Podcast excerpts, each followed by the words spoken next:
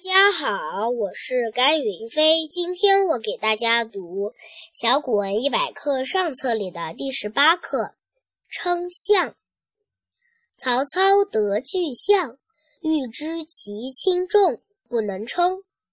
操之幼子名冲，告操曰：“置象于船上，刻其水痕所至，去象，将他物积载船中。”使水及圆痕，复称他物，则象众可知矣。